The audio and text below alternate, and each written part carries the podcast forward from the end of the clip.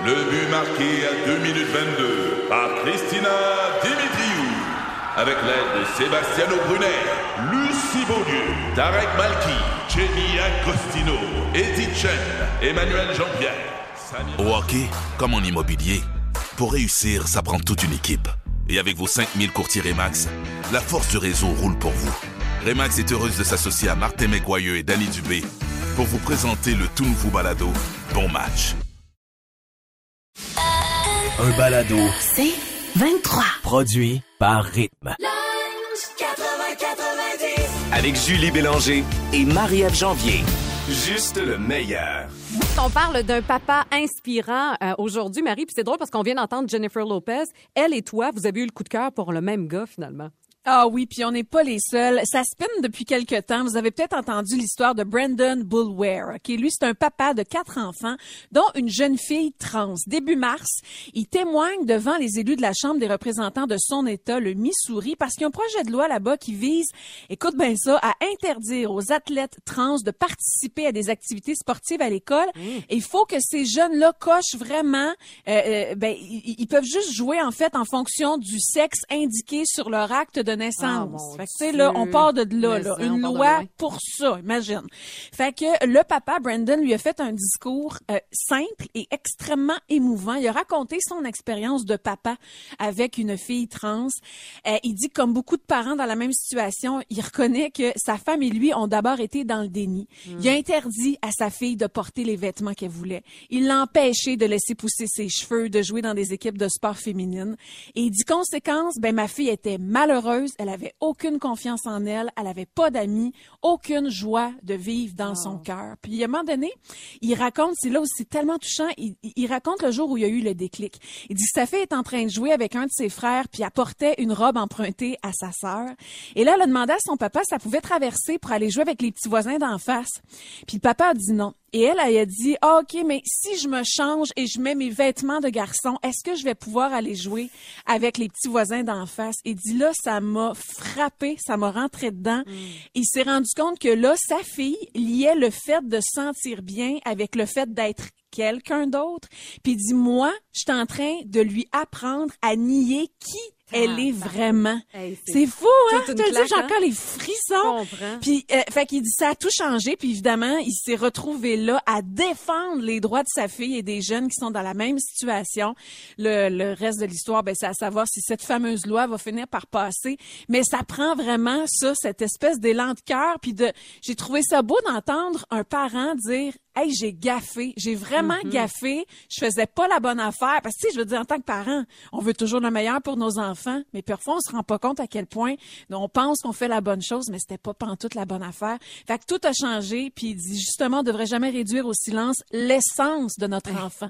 L'écoute, c'est la clé. Ah, mais là, Ouais. il est en train d'y donner des ailes, en tout cas. C'est ce que je Ah! comprends. Puis imagine dis? le sentiment de la petite de voir son père la défendre devant tout le monde. Je trouve ça super, super beau. Alors, Ouais, bravo à ce papa, en espérant qu'il y en ait plusieurs autres. On vous offre aujourd'hui notre euh, petit check-up du printemps, une consultation gratuite avec notre docteur préféré, la Doc Laberge. Salut, Christiane. Bonjour les filles. Allô? Alors là, on a recueilli un paquet de questions de nos auditrices. Christiane, c'est vraiment un spécial bobo de femme, tu vas voir. On part ça avec la question d'Isabelle de Repentigny qui aborde la préménopause. Elle dit habituellement, ça commence à quel âge? Et est-ce que c'est vrai qu'il faut se fier à l'âge de nos mères ou nos tantes qui l'ont été avant nous, finalement? Est-ce qu'il y a une partie qui est héréditaire là-dedans? Héréditaire, la réponse est non. Il y a trop de facteurs environnementaux actuellement. La moyenne d'âge de la ménopause, c'est-à-dire l'arrêt depuis un an des menstruations, c'est 52 ans. À quel âge ça commence la préménopause? Aucune idée. Je peux vous dire que le pré-ménopause, post-ménopause, où on est dérangé par nos hormones, calcule que ça dure le même temps qu'une adolescence. Donc, Ah. 7 ans. 7 mois, euh, sept ans, c'est ça. Ça prend à peu près 7 ans à se préparer. Tu sais, les, les seins te poussent, le poil te pousse, les menstruations arrivent. Ben là, c'est comme le contraire. Fait qu'avant que tu sois vraiment stabilisé, calcule que tu vas être un petit peu croche avant. Tu vas être, tu vas sauter des mois probablement, tu vas te mettre à saigner aussi tout croche, puis que ça soit arrêté depuis un an, c'est ça qui signe la ménopause. Ben, à ce moment-là, ça dépend des filles qui font ça, chlouc, dans ils sont plus jamais menstrués puis ils n'ont pas rien puis merci bonsoir ça termine euh, le jeudi puis c'est tout alors que d'autres ça va traîner pendant deux trois ans Puis est-ce qu'il y a des symptômes avant-coureurs? Est-ce qu'on peut le savoir quand on commence la préménopause, à part les Non. règles qui sont désorga- désorganisées? Non, à part les Non. règles qui sont désorganisées, puis l'humeur, puis le système qui va en même temps. Tu sais, quand tes, tes, hormones sont dérégularisées, tu sais, par exemple, si la fille a- en prémenstruelle, elle a tendance à avoir de la constipation, ce qui est la majorité des filles, avoir les seins qui gonflent, avoir un peu de gonflement, avoir des rétentions d'eau, puis la journée où tu menstrues, ça floche de partout, donc tu as les selles plus molles, tu urines plus, les seins dégonflent, tout ça dans le premier 24 heures, mais tu vas avoir un peu la même chose en périménopause, sauf que tu tu n'auras pas de cycle ovulatoire. Donc, tu vas juste avoir le gonflement, ça va, puis là, tout à coup, tu vas retarder, puis là, oups, ça va tout partir. Fait que c'est ça, la préménopause. C'est le fun, hein? Puis C'est le fun, euh, Doc Laberge, parce que tous les symptômes dont tu parles, ça ressemble aussi à quand tu es enceinte. Et justement, Elodie de Chab... oui, Elodie de Shawinigan et, euh, et comme moi, tout- toutes les mamans, en fait, qui euh, sont sur le point d'accoucher euh, ou qui ont accouché dernièrement, jason postpartum, OK? On Ok. dit que ça vient avec. Puis il y a le baby blues aussi qu'on entend avec ça. Très à partir différent. de quand? C'est ça, Bon, à le partir baby de quand blues, là, c'est quand tout se met à couler. Tu fais pipi plus, c'est au- troisième jour habituellement. Là, tu te mets à broyer pour rien, tu regardes une annonce de coke, tu brailles. Euh, donc, ça coule, ça coule, ça coule. Les seins te coulent parce que d'habitude, ta montée laiteuse arrive là. vrai. Donc, Ouais. les seins te coulent, les larmes te coulent, l'humeur te coule, tout coule. Aïe, aïe, aïe. Alors ça, ça dure à peu près deux jours, grosso modo, et Ah. c'est terminé. La Ah! dépression postpartum est un phénomène qui survient dans son pic plus volontiers aux, aux trois semaines à jusqu'à trois mois. C'est la mère qui se sent incompétente, pas capable, pourrie, pas capable de prendre soin de son bébé, pas capable de le percevoir, pas de plaisir à le voir, pas faim, euh, ça- dort tout le temps ou dort pas. C'est comme la dépression ordinaire. Donc, absence de plaisir, absence d'énergie, absence de pensée, là, tu sais, que tu as des ruminations, je suis pas compétent, je suis pas compétent, je suis pas compétent, je suis pas bonne, je suis une pourrie, etc. Puis ça, ça mène à une autodépréciation qui va mener évidemment à de la tristesse, à du retrait, tu t'éloignes des gens, tu t'isoles de plus en plus. Et ça, c'est toujours inquiétant, comme dans la dépression ordinaire. Alors, il faut s'en occuper, évidemment.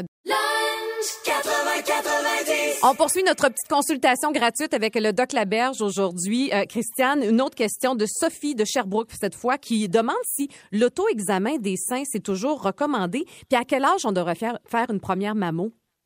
Comme docteur, je ne perdrai pas de temps à t'enseigner ton auto-examen des seins. Tu devrais le faire toi-même, à peu près une fois par mois, la main en le bras en l'air, sous la douche avec du savon, et tu passes partout sur le sein, comme une roue de bicycle ou comme un- une spirale, et tu regardes si c'est comme d'habitude. Donc, c'est toi qui vas trouver la bosse et ou ton conjoint conjointe, parce que les autres aussi sont habitués Ben de tâter puis de comparer. Ben Deuxièmement, je dois, pendant ces minutes précieuses de consultation, te convaincre, si tu as 50 à 70 ans, d'aller t'inscrire au programme de dépistage du cancer du sein du Québec, où tu vas avoir un rappel aux deux ans.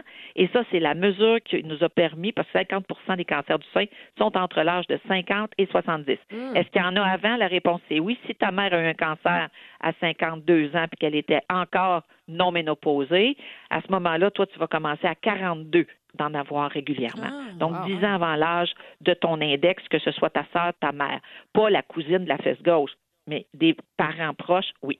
OK. Doc Laberge, peut-être un gros dossier à jaser en quelques Ouais. secondes, mais parlons endométriose. Si tu peux nous résumer cette affaire-là, mais il semble qu'on entend plus parler qu'avant. Comment on sait qu'on souffre d'endométriose? Ben, souvent, les filles s'en rendent compte quand elles veulent devenir enceintes, puis on leur fait des échographies, on dit Oh, Pélite, t'as plein de kystes endométriotiques. Fait qu'on s'en rend compte parce que ça bouche les trompes. Mais d'autre part, ce sont en général des filles qui ont des douleurs menstruelles. Tu sais qu'on soulage ça en général avec du Advil. Dès que tu as ta, ta sensation menstruelle, tu prends tout de suite tes deux Advil, comme ça, ça diminue les contractions excessives. Ouais. Mais ces filles-là ne répondent pas à cette, cette euh, médication-là, ne répondent que peu aussi à l'utilisation des euh, contraceptifs en continu, parce que si tu n'as pas de menstruation, tu vas pas faire de kystes d'endométriose, qui sont des cellules de l'endomètre qui s'en vont se planter partout dans ton système, c'est-à-dire sur ton péritoine, sur tes trompes, sur tes ovaires. Puis ça, ça se multiplie, mais ça n'a pas de place pour sortir, tu comprends? Mm. Ça n'a pas de voie en dehors. C'est ça qui fait des kystes.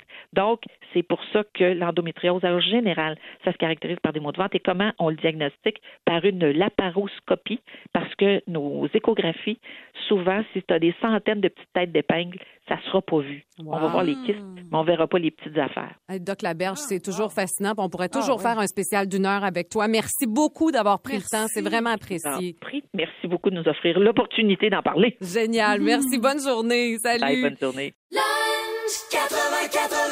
Vous le savez, le printemps est enfin arrivé en fin de semaine, puis ça nous remplit de bonheur, Marie.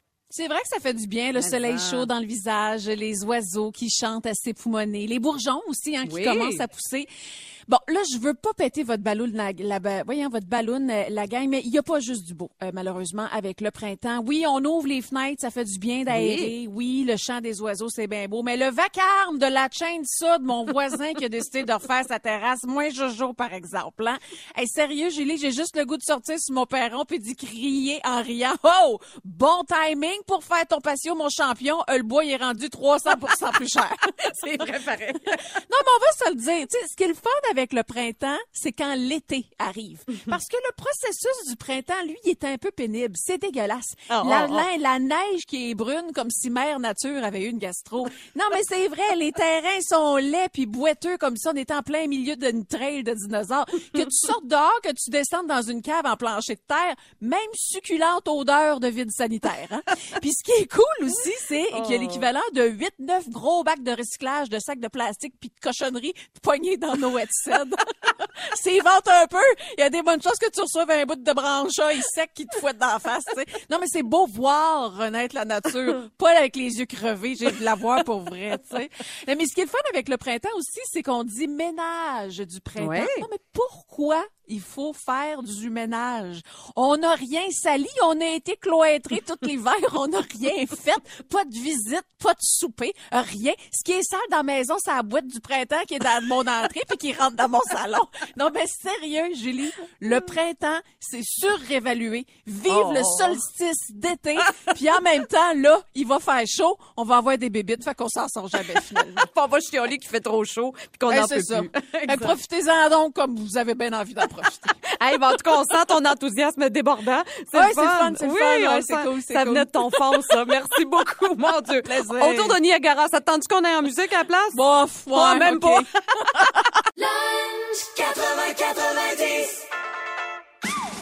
On aime. Ou on juge. C'est vraiment un sujet qui va interpeller, interpeller tous les parents à l'écoute aujourd'hui. On- Nous autres, ça nous a vraiment comme Ben. saisi un peu. Là, on n'est pas sûr. Facebook, Mm-hmm. Facebook qui s'apprête à lancer un nouveau réseau social pour les moins de 13 ans. Ben. Donc, je t'entends déjà. Donc, c'est un Instagram vraiment Ouais. pour les enfants, Marie. Et euh, là, on le sait, Instagram, en ce moment, il y a un âge minimal requis, c'est Oui. 13 ans. Donc, c'est 13 ans et plus. Mais on sait aussi qu'il y a bien des enfants qui, avec une date de naissance falsifiée, peuvent se faire un faux compte. Puis, Te dire à quel point c'est facile. Ben oui, C'est super facile, puis il n'y a pas trop de réglementation, il n'y a pas trop de surveillance. Donc, Facebook dit que c'est un but, dans le but de protéger la sécurité des enfants qui ont pensé créer ça. On se le cachera pas, c'est aussi une façon euh, d'augmenter leur clientèle, parce Ben oui, que là, ça va sûr. en ralentissement en ce moment, là, la progression, si tu veux, de, de la croissance de Facebook dans les pays occidentaux. Donc, c'est une façon d'aller chercher encore plus de, de jeunes candidats. Alors, est-ce Hmm. qu'on aime ou on juge l'Instagram pour les enfants? Écoute, je- pour vrai, je suis embêtée. C'est-à-dire que j'ai envie de juger en partant, d'entrée Ouais. de jeu. Moi qui viens d'arriver avec Messenger Kids, là, il y a bien des parents qui font comme soit de quoi tu parles ou t'es en retard, c'est selon. mais tu sais, c'est vraiment Messenger Kids, un peu le Messenger pour adultes, mais qui permet à ton enfant de communiquer avec d'autres amis. Puis avec la pandémie, à un moment donné, tu avais comme pas, le choix, choix. d'adhérer Ouais. et tu as le contrôle là-dessus. Instagram, d'emblée, Julie, j'ai envie de te dire, j'ai une jeune petite fille de 8 ans, belle grande blonde, qui me voit déjà aller trop sur les réseaux sociaux parce que ça fait partie un peu de mon métier. D'avoir, elle, son Instagram, écoute, je suis pas sûre. Tu sais, déjà qu'on parle beaucoup de l'image, Ouais. tu sais, que c'est très fauné un peu Instagram. De ce côté-là, j'ai envie de dire pas tant. Mais d'un autre côté, c'est une façon plus contrôlée, que je mets entre guillemets, pour des parents, de leur montrer, de leur apprendre c'est quoi. Puis veut, veut pas, comme parents, je pense, on peut pas passer à côté de ça. Ça fait partie de nos vies, ça fait faire partie de leur vie. Je pense que c'est une question de dosa- dosage, mais c'est une façon aussi peut-être de les éduquer en Oui. ayant accès un peu sans être trop free comme parent. Fait que j'ai- pour vrai, j'ai de la misère. D'emblée, quand j'ai vu le sujet, pour vrai, Julie, j'avais le goût de juger. Mais Gros je comme le comprends. bras. C'était peur. Là, je sais plus. Ça, Ben en fait, oui, c'est peurant. Puis, tu sais, moi, j'ai peur de l'effet à long terme aussi des réseaux sociaux sur les enfants parce que déjà, on parle d'augmentation de problèmes de santé mentale depuis l'arrivée des réseaux sociaux chez la population en général. Donc, imagine L'image corporelle, petits. tout Oui. ça aussi. Là, je parle de ma fille, mais mon gars, tu sais, il y a- il y a- Ah, je, écoute, C'est est-ce dur. est-ce vraiment nécessaire? Moi, c'est la question plus que je me pose. Je comprends. Est-ce que mes enfants vont y aller? En bas de 13 ans? Ça veut dire que tu peux commencer jeune, là? Tu peux commencer à 5-6 ans, là. tu peux avoir ton Instagram. Mais tu sais, Oh. en même temps, oui, il y a de l'éducation à faire. Puis on- même qu'on on le veuille ou pas, ça fait partie effectivement de nos vies. Puis il va falloir les éduquer là-dedans. Alors, aïe, aïe, c'est vraiment dur à Hmm. départager. Est-ce que tu aimes ou tu juges? Ah, écoute, je juge. Ouais, je comprends. Ah, Écoute, juge, je moi, je pense, mettons, à ma nièce Emma qui a Ouais. 7 ans. Là, je, je voudrais pas l'avoir là-dessus. Alors, je juge moi aussi. OK, bon, ben, jugeons ensemble.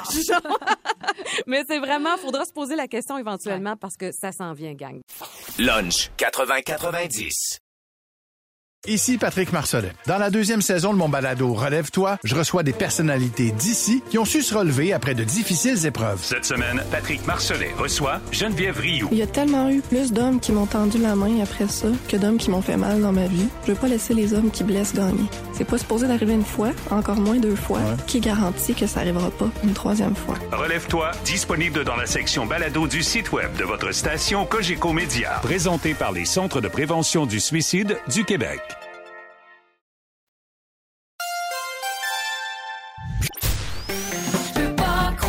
Qu'on est rendu là. Alors qu'on recommence à rêver euh, au Euh. prochain voyage avec les vaccins, là, on le sait que ça s'en vient, là, on s'y rapp- Oui. rapproche. C'est quoi la nouvelle destination hot, Marie? Écoute, je te dirais que éventuellement la destination à s'offrir, bon, il faudra travailler fort, mais c'est le tourisme spatial qui prend vraiment de l'ampleur dans les dernières années, même si il y a quelques années tout semblait, comment je dirais, utopique de penser en. qu'on pourrait voyager euh, sur la Lune ou ailleurs. Mais Elon Musk, depuis 2018, vous le savez, a décidé lui qui voulait concrétiser la patente puis lancer vers la Lune son vaisseau. Ben c'est prévu pour 2023. Puis je dis vite comme ça, c'est dans deux ans. C'est demain, là. Et c'est un milliardaire japonais qui se paye ce luxe. Puis quand je dis qu'il va falloir être riche, ben, il n'est pas milliardaire pour rien. Il a payé entre 1 milliard et? euh, quelques milliards de dollars, mais il va inviter 10 de ses amis. Fait que tu as le temps, Julie, de te mettre body avec, avec lui si jamais ça tente. ouais. Mais il y a ce voyage-là qui a fait beaucoup, beaucoup jaser qui s'en vient.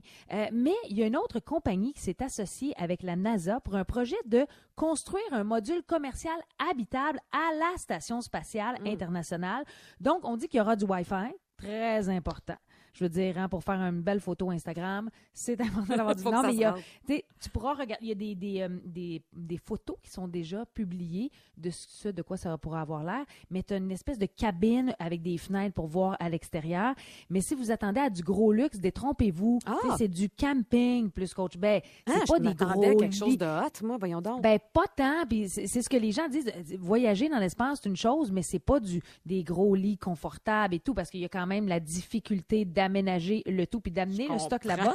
mais si tu veux aller dans le luxe, Julie, sache qu'une entreprise qui a dévoilé il y a quelques semaines les premières images de son hôtel de luxe dans l'espace, prévu pour 2027, et c'est spectaculaire. C'est comme dans un hôtel. Les, restos, le gym, il y a des, euh, il y a 24 modules habitables, c'est comme un- une espèce de roue qui tourne un peu dans l'espace, Hein. mais tu regardes les images, mais tout ce que tu vois, c'est l'espace avec la planète Terre probablement que tu pourras voir mais il y a quelque chose de beau il y a quelque chose qui fait rêver même si encore aujourd'hui c'est bah, inaccessible pour 99,9% de la population. Mais j'ai l'impression que dans les années à venir ce sera quelque chose. Voyager dans l'espace va devenir commun Aïe, bon on n'est pas là, là mais On n'est pas mais là, c'est la grosse, grosse tendance. Tu sais, quand tu es s'en va rendu là. que tu veux construire un hôtel de luxe, ben, tu te dis, il y a un avancement, il y a un projet. 2027, c'est demain, là. C'est vraiment incroyable. Mais moi, ça, ça me fait peur, ces affaires-là. Il me semble que je me verrais pas partir pour un hôtel dans l'espace. Mais imagine la construction, à quel point ça doit être complexe. Tu sais, juste Ben, construire un pont ici, c'est compliqué. Imagine construire dans l'espace. Puis déménager. Tu sais, Je suis pas sûre que le clamp-hanneton va se jusqu'à...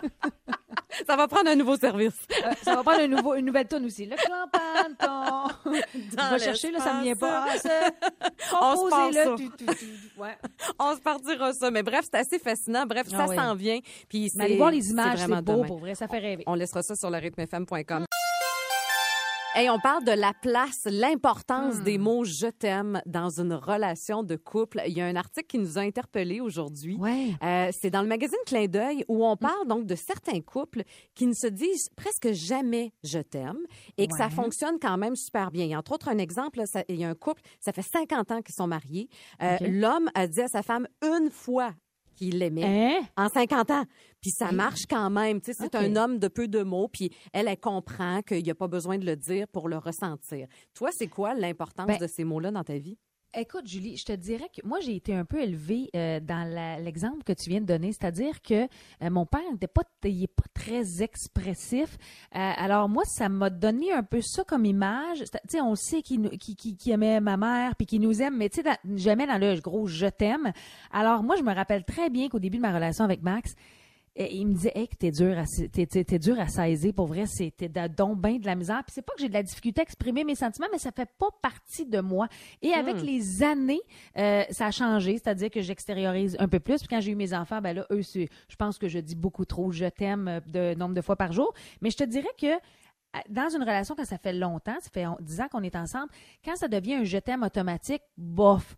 Quand ça devient plus improvisé, je trouve que c'est encore plus apprécié. Moi, je le vois comme ça. Mais tu sais, le, le je t'aime n'est pas nécessaire dans mon quotidien à avoir à tous les jours. OK. Si ça vient, ça vient. Puis si ça vient pas, toi, Julie, je C'est pas pense grave. que... Ben moi, moi, j'aime bien le je t'aime, mais moi aussi, dans ma famille, on se disait pas vraiment ça quand j'ai grandi, tu sais. Mais ça, je Euh, pense que c'est générationnel. Je pense peu, effectivement. Puis moi, quand je suis partie aux études puis je suis revenue, on dirait que là, c'était important pour moi de leur dire à quel point ils m'avaient manqué. Ouais. Et c'est moi qui ai comme inculqué ça dans notre famille. Puis à un moment donné, je me suis mis à le dire beaucoup. Et dans ma relation de couple, tu vois, ça fait 15 ans, nous autres, qu'on est Mm-hmm. ensemble. Puis je pense qu'il n'y a pas une journée qu'on se le dit pas. Mais tu sais, je te dis beau. pas que c'est toujours passionnel, puis je t'aime. puis tu sais. Mais des fois, juste en terminant un appel, hey, bonne journée, Ouais. je t'aime. Tu sais, je trouve ça important. C'est comme une belle petite conclusion. Ben Puis oui. je veux qu'ils sachent, tu sais, où on est. Ça fait partie de vous autres. ouais. Oui, puis moi j'ai besoin de cette espèce de connexion émotive là avec les gens. Puis je suis comme ça avec les gens qui sont près de moi aussi. J'ai besoin de savoir t'es où dans ta vie, comment tu te sens dans ton petit cœur? Ça, on dirait que c'est nécessaire pour moi. Mais le dis-tu à tes amis proches, je Oui. t'aime ou t'es. OK. Oui, donc mais j'ai jamais eu de je t'aime, alors Hey, ça s'en vient là, je travaille là, je le sens monter là. Je le sens monter en moi. Vous le savez, ces jours-ci, il se passe des drames épouvantables Ah oui. au Québec. Il se passe pas une semaine sans qu'on parle pas d'un féminicide. Hmm. Euh, ça nous trouble. On sait pas trop quoi faire. Puis on s'est dit qu'on allait en parler avec une femme qui s'en est sortie. Ben oui. Puis ça donne que c'est une de mes bonnes amies Hmm. proches que j'aime tant, Ingrid Falaise. Salut Ingrid. Salut. Salut les filles, merci de me recevoir. Ça fait tellement Ben plaisir. Ingrid, écoute, on assiste vraiment à un féminicide en ce moment au Québec. Puis le mot est gros, mais c'est ça. C'est quand même ça. Il y a sept femmes qui ont perdu la vie au cours des sept dernières semaines. Il y a 14 enfants qui se retrouvent orphelins. Euh, comment on explique ça, cette, recrudescence de la violence-là fa- fa- face aux femmes? Ben, c'est vraiment épou- épouvantable, Julie. Depuis, euh, depuis les dernières années, on remarque qu'il y a au moins 12 femmes qui meurent chaque année au Québec.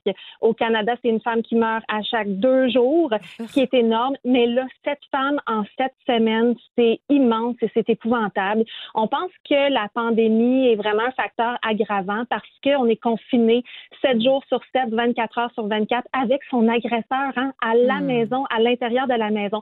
Donc, le contrôle, parce que la violence c'est ça. C'est du contrôle coercitif, c'est de la domination, c'est du contrôle qui est exercé depuis des années et des années. Maintenant, ce qu'on entend, c'est qu'on déconfine tranquillement et c'est comme une rupture amoureuse. Hein? Quand, on, quand on, on quitte un M, le, degré de dangerosité augmente de façon fulgurante. On est en risque de se faire tuer. Ben là, le déconfinement ressemble à la rupture au moment où on quitte. Parce que là, ce qui se passe, c'est que les M de ce monde, comme je les appelle, les monstres, ils vont perdre totalement le contrôle sur la victime. Alors, ce qu'ils se disent dans leur tête, c'est si je t'ai pas, personne va t'avoir. Ils Oh. préfèrent tuer que de laisser partir la victime. Alors, c'est hyper, hyper important de planifier sa fuite Mais et de ne pas être seul. Ingrid, justement, s'il y a des femmes qui nous écoutent en ce moment, qui vivent des Oui. situations semblables, qu'est-ce que tu as envie de dire? C'est quoi le geste à poser? Qu'est-ce qu'on doit faire? Le, le premier élément qu'on doit dire, OK, il faut que je me sorte de là, ça c'est une chose, mais concrètement, on fait quoi? Ben, de un, en tant que société, c'est de dire je te crois. Deux, Hmm. c'est de nommer à quel point que c'est inacceptable la violence, que tu as le droit d'avoir une belle vie sans contrôle. Hmm. Il y a des ressources. SOS Violence conjugale est là, 1-800-363-90-10. Ça se peut que tu te poses des questions. Ça se peut que tu n'aies pas envie de quitter tout de suite. En moyenne, ça prend de 6 à 7 fois avant de quitter pour de bon. Moi, pour ma part, ça a pris 4 fois parce qu'on est manipulé, parce qu'on est contrôlé, parce que tout repose sur nos épaules. Puis on se dit, ben, je vais encore avoir le fardeau de briser la famille. Il va nous dire, tu m'aimes pas assez pour me donner une autre chance? À chaque fois qu'on arrive pour partir, il nous remonte sa vulnérabilité, puis il redevient le fameux prince charmant du début, puis on veut y croire parce qu'on a tellement investi. Donc, c'est correct de, de poser des questions. SOS Violence conjugale est là pour répondre à vos questions sans jugement et les maisons d'hébergement aussi. Tu une maison d'hébergement, là, c'est pas juste pour aller coucher là-bas, là. Une maison d'hébergement, ça a des, des intervenantes qui comprennent, sans devoir expliquer là, le pourquoi du comment, pourquoi je reste, pourquoi. Ils vont comprendre ce que vous vivez. Donc, il y a des suivis en externe. C'est un lieu sécuritaire aussi où aller se reposer, prendre un moment de répit pour se concentrer sur ce que nous, on ressent, sur ce que on a, qu'est-ce qu'on a envie pour vrai, pour nous à l'intérieur euh, de, de notre cœur, en fait. Tu sais, il y a la violence économique hein, aussi qui est très, Ben très oui. difficile. On ne sait pas où aller avec deux enfants en dessous des bras parce qu'il y en a eu de la violence économique. Alors, c'est pour ça qu'on demande aussi une réforme politique euh, féministe, ce qui est super important parce que les femmes sont vulnérables euh, au niveau financier. Ingrid, je t'aime. J'ai envie de te dire ça Ah. parce que ça fait longtemps qu'on se connaît puis je te trouve tellement belle à voir aller. Puis t'es la preuve même qu'on peut s'en sortir. Mm-hmm. Tu sais, je, je, je t'ai connue au moment où tu étais très fragilisée. Puis là, de t'entendre aujourd'hui, c'est la preuve que ça se peut. Puis ce soir, ton nouveau documentaire est présenté à Radio-Canada face aux monstres, la reconstruction. C'est comme un super timing, même si c'est malheureux Ouais. de dire ça, tu sais. Euh, je sais que tu as parlé à ton papa, tu as parlé à ta maman aussi dans ce documentaire-là. Qu'est-ce que tu en ressors, toi, de, de, de ce projet-là? Ce que j'en ressors, c'est que la reconstruction, elle est longue, elle est ardue, elle est très difficile, surtout lorsqu'on a des enfants en contexte de violence conjugale, parce que la violence conjugale ne s'arrête pas une fois qu'on quitte le conjoint violent. Puis quand on a des enfants, il va passer à travers les enfants. Fait que j'ai eu envie de donner une voix à ces femmes-là qui vivent la violence post-séparation, aux enfants aussi devenus grands euh, qui ont vécu de la violence familiale. Mais c'est un documentaire qui est rempli d'espoir parce que vous me voyez aujourd'hui, je suis droite, digne, fière, mes ailes ont repoussé, puis je suis heureuse. Fait que ça peut être heureux, heureuse suite à une, une, une violence conjugale comme ça ou un, un, un traumatisme très, très grand. Tu sais, c'est des ailes, ça repousse. Alors, c'est le message que je voulais euh, envoyer. Puis, je tiens à dire que j'invite toute la population aussi à se mobiliser, à venir marcher avec nous le 2 avril à 13 heures. On va être au Parc La Fontaine. C'est c'est la violence conjugale, hein, c'est pas dans le privé, c'est dans le public qu'il faut que ça se passe. C'est un, un problème sociétal. Alors, il faut qu'on se mobilise tous ensemble pour démontrer à quel point que c'est inacceptable et qu'on n'accepte pas la violence conjugale en tant que société. T'as raison. On va laisser tout le détail de ça si les gens veulent aller marcher à tes côtés. Euh, donc, le 2 avril prochain, on le dit, on laisse ça sur le rythmefm.com. Ingrid, je t'embrasse. Merci, Merci. pour ce que tu fais et euh, vraiment, on va souhaiter que ça, ça cesse au plus vite, cette affaire Ouais, puis c'est ce soir, 21h, le documentaire. Exactement. Merci beaucoup, Ingrid Falaise. Merci pour la tribune, Julie, je t'aime. Je t'aime aussi. J'ai hâte à notre prochain souper. Vivement le déconfinement. Salut! Bye! Salut. On parle d'ésotérisme, de voyance, parce qu'on s'est vraiment rendu compte en jasant hors d'onde à quel point on a ça en commun, En Marie-Christine. fait, on a une passion commune. J'irais- même jusque-là. T'es pas bonne dans les lunes, mais t'es Oh! bonne dans l'ésotérisme. Oui. Puis pas plus tard que la semaine dernière, t'es allée voir une Oui, voyante. moi, quand je, je, il y a une période de l'année où j'y vais une fois par année, je te dirais, et j'ai euh, une dame, euh, Suzine, Suzine, Suzine, Suzine, on la salue chaleureusement.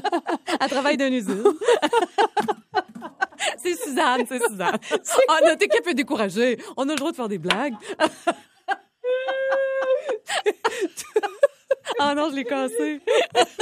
Suzine, Oh, ça aurait été un bon c'est nom. comme poétique. Je sais pas pourquoi, mais je la trouve bonne. Voilà. On a un autre point commun. On rit des jokes plates. C'est parfait. Ah non, de le voir leur face à notre équipe, là, on est comme vraiment des déchets en ce moment. Ils ont vraiment du dégoût. Je regarde vraiment avec euh, dégoût, effectivement. Allez, parle-moi de Suzanne. Alors, Suzanne Lavigne, que je salue, qui, euh, qui ben c'est ça, je vais la voir et je suis allée il y a deux semaines, mais c'est toujours troublant. d'être assise devant quelqu'un qui te dit ton avenir, mais qui te décrit en même temps, Ouais. tu sais, que tu ne connais pas nécessairement. Mais j'étais allée il y a un an et demi avant la pandémie. Et ce qu'elle m'avait dit au départ, pour vrai, je comprenais pas trop, là, tu sais, elle m'allait me dire, tu vas vraiment t'inquiéter pour ton père. Mais elle dit, fais-toi-en pas, c'est pas la maladie et tout ça. Puis là, je cherchais. Puis elle m'avait dit, tu vas être épuisé, tu vas vra- vraiment vivre quelque chose de gros. Encore là, c'est pas, c'est pas de la maladie et tout ça.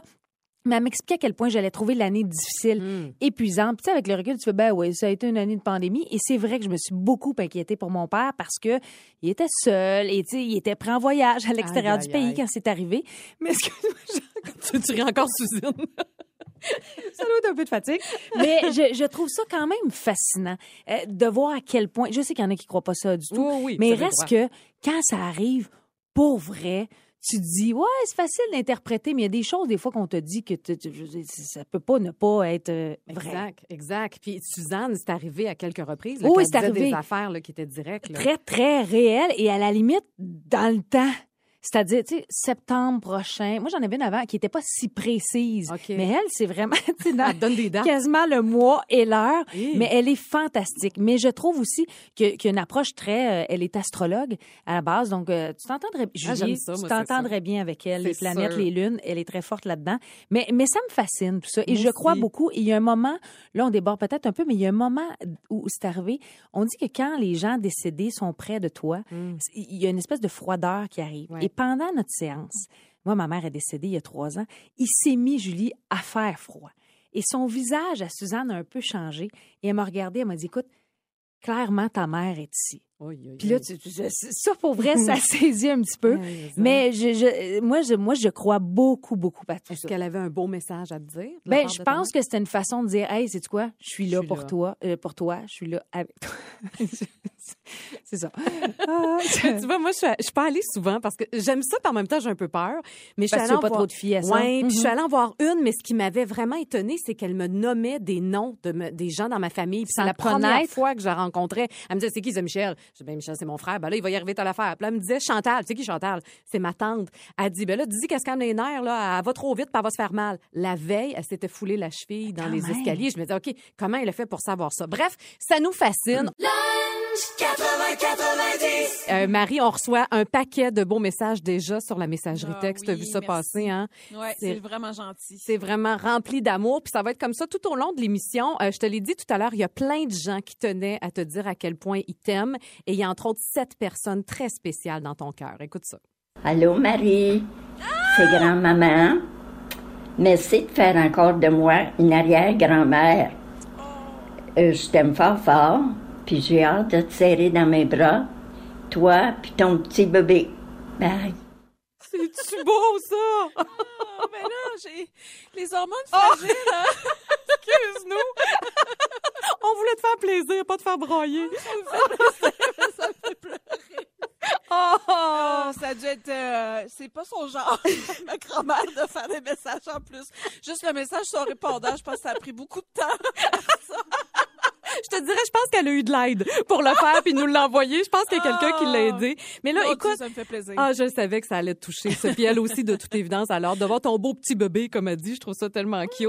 Puis là, comment tu vas? Tu sais, parce que là, aujourd'hui, c'est ton dernier lunch avant le congé de maternité. Comment, comment Ouais. ça va dans ta bédaine, dans ton cœur? Comment que t'es là?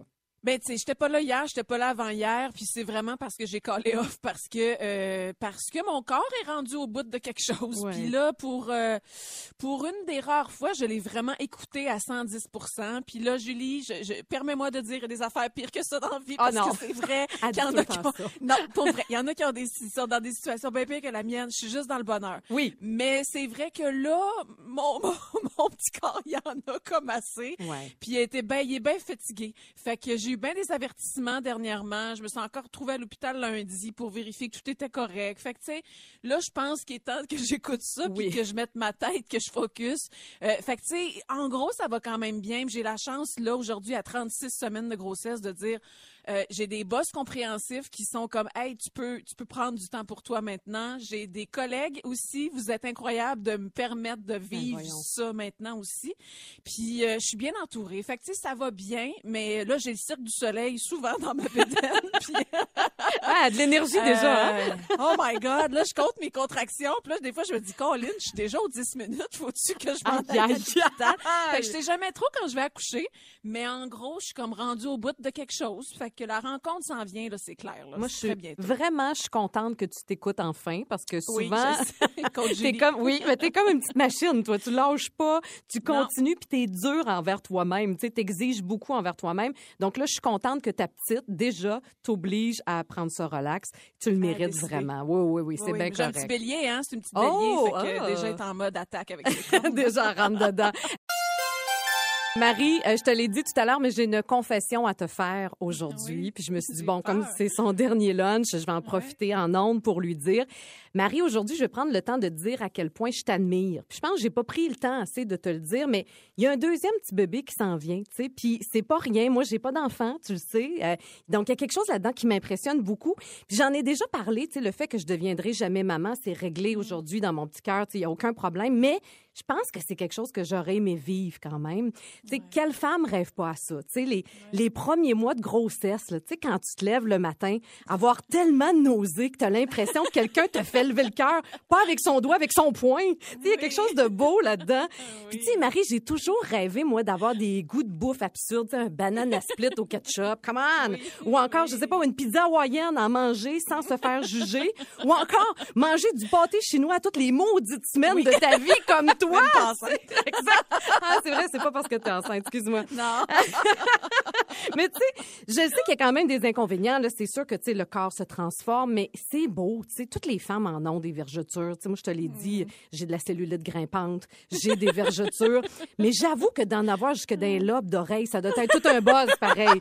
Je te l'accorde. Tu sais, j'aimerais ça vivre ça. Ah oui, oui, oui. Tu sais, rendu à 39 semaines, tu sais, te lever aux deux heures la nuit pour aller aux toilettes en te déplaçant comme un mort sur sa banquise. Il y a quelque chose de poétique là-dedans. Exactement! Je te vois bien, je, je te file, je te file. J'aurais aimé ça aussi, tu sais, comprendre comment tu peux te sentir quand tu as l'impression que tu fais sortir un beluga par l'œil magique de ta porte d'entrée. Ça, c'est hot!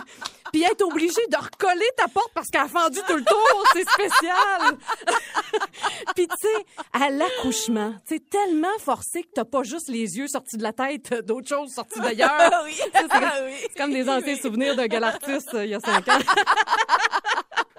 Mais tu sais, puis tu sais, ça serait mon rêve aussi de m'occuper d'un petit bébé naissant. Tu sais, j'ai déjà une violette africaine, là, tu sais, je serais capable de faire ça.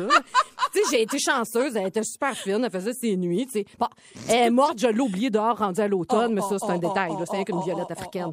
Mais tu sais, je t'envie aussi les premiers mois collés avec ton petit bébé, pas avoir le temps de te laver les cheveux jusqu'à temps 40 à la maternelle. Ça, c'est une vraie cure de sébum, Marie. Une vraie de vraie.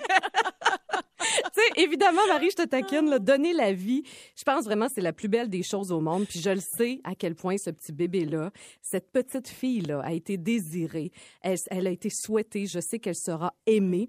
Puis aujourd'hui, j'aimerais ça te dire merci parce que, sincèrement, on a vécu, grâce à toi, les auditeurs et moi, un petit bout de ta grossesse. Puis c'est comme si tu avais partagé ton bonheur avec nous. Je niaise pas, là. Mais c'est vrai, c'est super beau. Merci d'avoir partagé ça avec nous.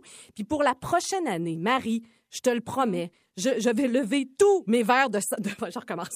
je suis pas une humoriste, tu le sais. Petite blonde qui ressort, là, OK?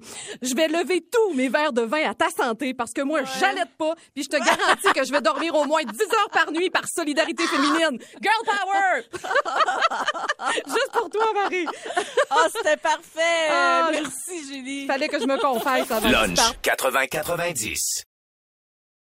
Ici Patrick Marcelet. Dans la deuxième saison de mon balado Relève-toi, je reçois des personnalités d'ici qui ont su se relever après de difficiles épreuves. Cette semaine, Patrick Marcelet reçoit Geneviève Rioux. Il y a tellement eu plus d'hommes qui m'ont tendu la main après ça que d'hommes qui m'ont fait mal dans ma vie. Je veux pas laisser les hommes qui blessent gagner. C'est pas supposé d'arriver une fois, encore moins deux fois. Qui garantit que ça arrivera pas une troisième fois? Relève-toi, disponible dans la section balado du site web de votre station Cogeco Média. Présenté par les Centres de prévention du suicide du Québec. Spécial shower pour Marie-Ève. Puis là, elle me regarde, parce elle se demande où c'est qu'on s'en va. Ouais, Marie-Ève, je sais que va. tu m'as confié à un moment donné, hors d'onde, que ça te stressait quand même d'accoucher dans le contexte actuel de la pandémie. Uh-huh. tu sais. Tu disais, ah, je sais pas comment ça va se passer. Puis on s'est Ben dit, tu sais, c'est sûr que toutes les femmes enceintes qui nous écoutent en ce moment doivent avoir cette préoccupation-là. Alors, Uh-huh. on est là pour vous autres. On est là, entre autres, pour toi. On te laissera pas partir de même. On a décidé, qui pourrait la rassurer comme il faut? Alors, au bout du fil, on a le directeur national de la santé publique, le docteur Horacio Arruda. Ben Bonjour, voyons donc! Monsieur Arruda. Ben voyons Bonjour. Bonjour! Oh mon Dieu, Seigneur, j'en Bonjour. Hey, un Comme- shower en virtuel à la radio, c'est extraordinaire. c'est le fun, Ben, on est rendu Dieu, là. Jamais, jamais j'aurais pensé avoir le docteur Arruda dans mon shower de bébé. Check! Mais comment vous Ben- allez? Comment ça va, là? Ça va bien, mais moi, je veux, je veux dire euh, euh, à Mme Janvier, vraiment féliciter le papa et la maman, hein, parce que je, je pense que il faut savoir que malgré la COVID-19, ce qui est plus fort que tout, c'est la vie. Ouais. Et euh, je, je pense qu'il ne faut pas se priver de faire des enfants euh, dans le contexte de la COVID-19. C'est très, très important parce que c'est notre espoir à nous tous, hein, les- nos enfants, etc. Fait que ça, moi, je tiens premièrement à vous féliciter. Euh, puis je tiens à vous dire aussi que ça va bien aller. Là. Euh, honnêtement, là, euh, on est chanceux des femmes enceintes, là, surtout à votre stade où vous êtes quasiment rendu, je suis bien compris, bientôt, ça va être l'accouchement. Ben, ça s'est bien passé comme grossesse, ça va bien aller. Euh, les gens vont faire attention à vous. Euh, vous allez pouvoir aussi euh, faire votre post, post-accouchement normalement, etc. Fait que je voulais juste vous, vous féliciter puis vous dire que vous avez bien fait. Il y a pas de, il y a toujours un bon moment pour avoir des enfants. Ça veut dire toujours. Pas toujours, toujours, bien entendu. Il faut arrêter une certaine limite à un moment donné parce qu'on est fatigué, mais félicitations. Hey, mais M- Monsieur Arruda, peut-être juste pour euh, calmer les angoisses des femmes enceintes qui nous écoutent, puis je sais que c'en était une de Marie. Marie avait peur de devoir accoucher avec un masque. Est-ce que c'est le cas? Comment ça se passe concrètement?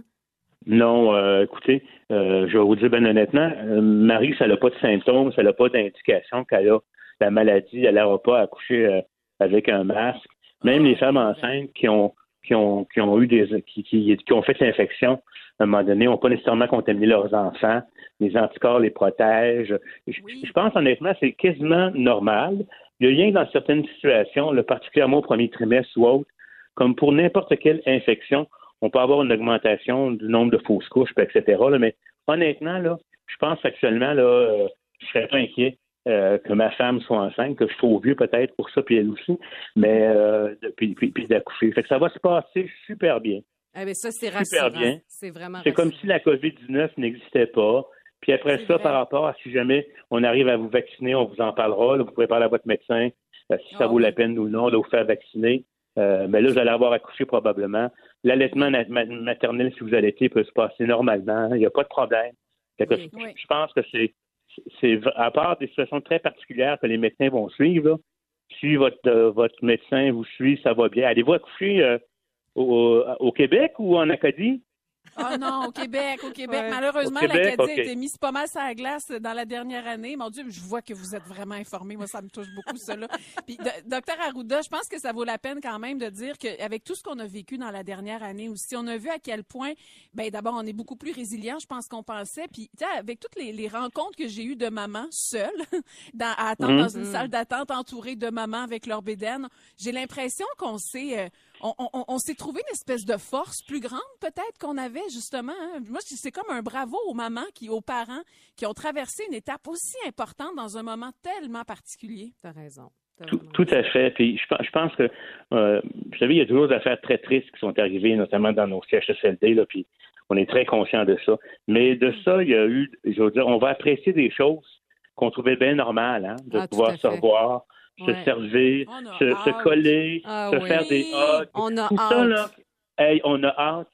Là, on va réaliser jusqu'à quel point c'est important, jusqu'à quel point l'être humain, c'est un être social aussi, qui a besoin des autres. Je pense qu'on le réalise Euh, vraiment pleinement. Monsieur Arruda, on doit vous laisser, mais merci tellement d'avoir pris quelques minutes dans votre horaire si chargé pour venir Ben rassurer oui, notre Dieu. belle Marie. Merci beaucoup, c'est très apprécié. Puis on, on- on va suivre ça dans les beaux médias. Je suis bien compris, suis une petite fille. Fait qu'on Oui, va c'est suivre ça. Oui, On vous enverra des bye. photos. Merci, docteur Au revoir. Arruda. Au revoir. Lunch 80-90. Du lundi au jeudi, 11h30, à rythme 105.7. Aussi disponible au rythmefm.com, sur l'app Cogeco et sur votre haut-parleur intelligent. C'est 23. Ce balado C23 vous a été présenté par Rythme.